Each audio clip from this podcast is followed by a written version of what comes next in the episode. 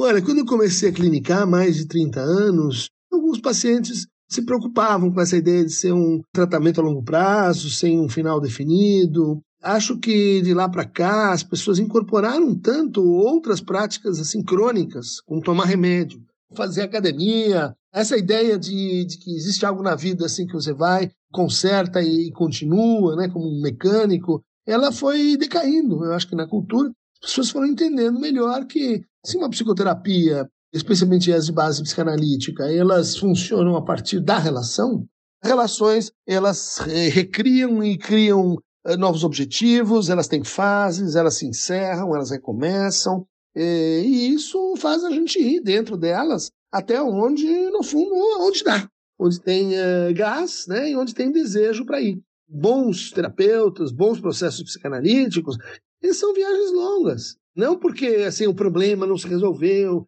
ah, ainda está melhor pulindo ou explicando. Não, porque viagens longas são, em geral, viagens legais, né? Viagens, assim, qualitativamente interessantes, viagens que vale a pena contar, e que onde o paciente eh, vai colocando e reinventando novos itinerários, novos destinos.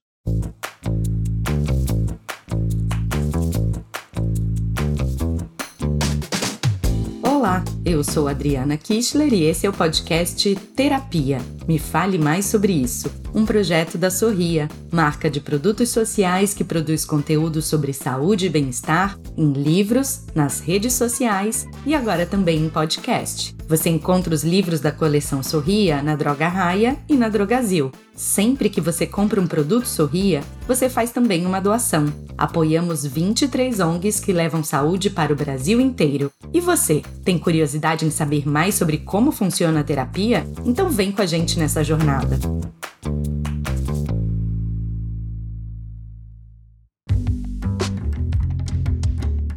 Você que tem curiosidade de iniciar uma terapia ou até está no meio de uma, já se perguntou quanto tempo todo o processo deve demorar? Será que a terapia tem um prazo certo para acontecer?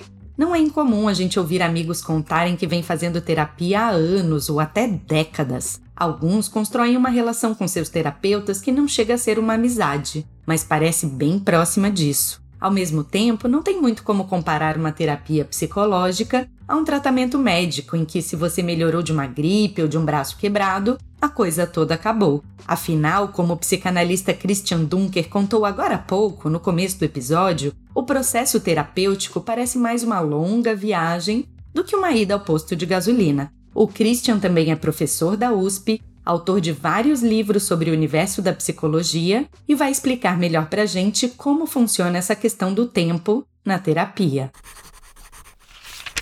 A alta, ao final do tratamento, ela depende absolutamente do programa clínico de cada proposta, dentro da psicanálise, mas também fora dela. Então, a gente costuma dizer assim que há duas, dois momentos né, da psicanálise. No primeiro momento, a gente faz frente assim aos sintomas e ao sofrimento, é, a gente luta para que, que a vida se torne mais compatível né, com os conflitos que ela aporta por si. Já no segundo momento, e que pode demorar anos, algumas pessoas descobrem que a psicanálise é um dispositivo para você se tornar alguém melhor, né? para você se transformar, se apurar eticamente, para você se aprofundar nos seus impasses, nos seus paradoxos, para você, inclusive, melhorar a sua capacidade de aproveitamento dessa viagem que é a vida. Então, como quase tudo na vida, o tempo de duração da terapia varia caso a caso. Depende do seu estado e sintomas psicológicos, dos seus objetivos com o processo, da abordagem, do seu terapeuta e por aí vai. Dentro da psicologia também existem as chamadas terapias breves, tratamentos curtos que permitem atender um número maior de pacientes num momento difícil, como a pandemia, por exemplo. Nesses casos, o terapeuta traz o foco para um conflito psicológico específico e faz até um acompanhamento posterior para avaliar os resultados do processo. Enfim, não existe certo ou errado. Mas, se você tem interesse em fazer terapia, e especialmente tempo e recursos para isso, a pergunta que pode surgir é: para que ter pressa? Afinal, como o próprio Christian apontou, o segundo momento do processo pode ser muito proveitoso e não uma dificuldade a mais. Essa preocupação com a duração da terapia, aliás, pode ser, na verdade, uma das muitas formas de resistir ao processo terapêutico. O Freud descobriu que o que é característico do processo eh, psicanalítico é que os pacientes resistem. Eles resistem porque, porque o sintoma tem uma função na vida deles. Tem uma função que é de resolver uh, conflitos, de apaziguar angústias, e que quando você vai mexer nisso, a pessoa ela diz assim, olha, eu, eu, eu prefiro que não, eu quero mudar, mas sem mexer nesse ponto. Eu quero mudar, mas sem abrir mão desse modo de funcionar. Eu quero mudar, mas uh, sem ter que me questionar sobre essa, essa forma de afeto. Então, a psicanálise começa aí, né, na, na, no enfrentamento do, olha, você acha que tem, tem uma dificuldade, você tem um, uma resistência, uh, não, que não quer vir, uh, ou, ou, acha que já já está bom depois de quatro ou cinco conversas, ou então o sentimento de se apaixonar pelo, pela analista, Uh, enfim, os, as dificuldades são as mais diversas e mais idiosincráticas. E elas são é, o, o, motor auxiliar, vamos dizer assim. Se o motor da, da análise é a transferência, né, essa forma de amor artificial, o motor auxiliar são as resistências, são os obstáculos, como diria o Hegel, né, que formam a verdade de um processo.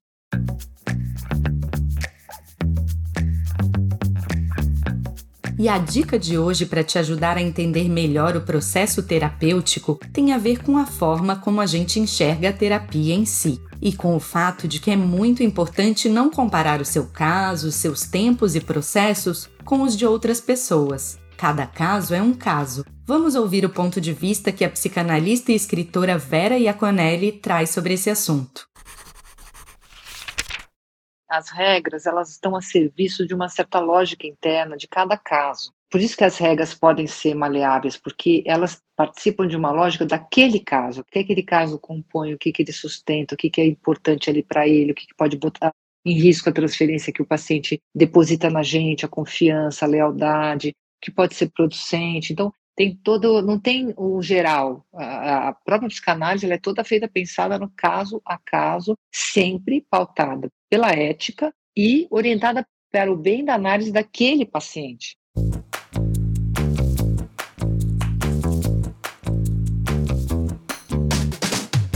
E mais um episódio da série Terapia, me fale mais sobre isso, vai ficando por aqui. E pode contar pra gente, você já teve dúvidas sobre começar uma terapia porque achou que ia levar muito tempo? Compartilhe essas questões lá nas nossas redes sociais. O perfil é arroba Sorriamo do Mundo. Esse podcast é uma realização da editora MOL, em parceria com a Droga Raia e a Drogazil. A produção e o roteiro são de Leonardo Neiva e a direção de Adriana Kischler. A edição de som e a montagem são do Bicho de Goiaba Podcasts. Eu sou Adriana Kischler e te espero no nosso próximo episódio. Até já!